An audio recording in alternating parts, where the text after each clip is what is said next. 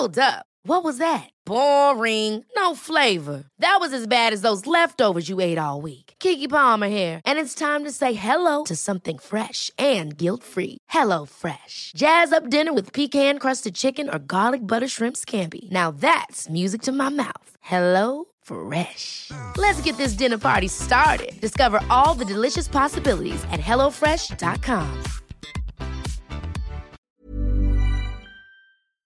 y aunque la reapertura de guarderías del IMSS se había previsto para este 20 de julio, el instituto decidió que la apertura se va a realizar en consenso con las autoridades de cada estado. De hecho, ya ah, son con estas dos fechas que se dice iban a abrir y luego se dijo que no. El doctor Mauricio Hernández Áviles, director de prestaciones económicas y sociales del IMSS, y a quien agradecemos que platique con nosotros esta mañana. Buenos días.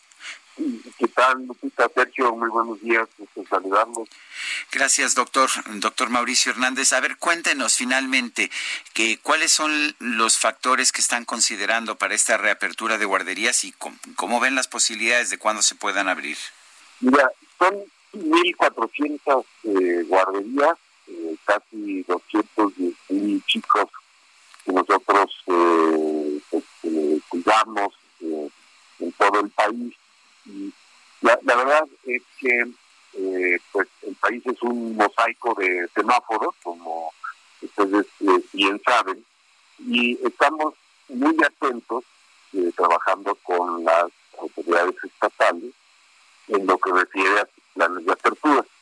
las guarderías están, están preparadas, las guarderías, según nuestros lineamientos federales, es una actividad esencial y podría semáforo rojo y estamos preparados para hacerlo porque sabemos que eh, pues, las, mujeres trabajadoras necesitan esta prestación para poder este, ir tranquilas al trabajo.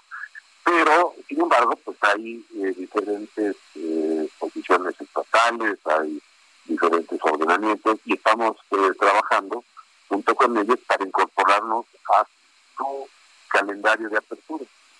Doctor, ¿sería posible que en algunos estados sí se abrieran y en otros no, dependiendo del semáforo? Eh, así, así estamos eh, funcionando ahorita, por ejemplo, el 20 de junio eh, hay guarderías que están funcionando en Aguascalientes, en Michoacán y en Zacatecas.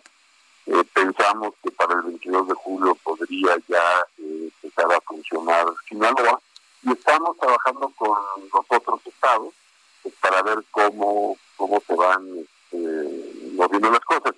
Tenemos, digamos, situaciones típicas como Puebla, donde pues, el gobernador ha hecho un, llamado específico para que no eh, abramos las, guarderías y nosotros pues, lo, respetamos como tal. entonces, de momento todavía no hay fecha, ¿verdad? Porque hay mucha, hay muchas mujeres que están muy, ah, pues muy angustiadas porque no pueden trabajar, no pueden hacer muchas cosas por la falta de las guarderías.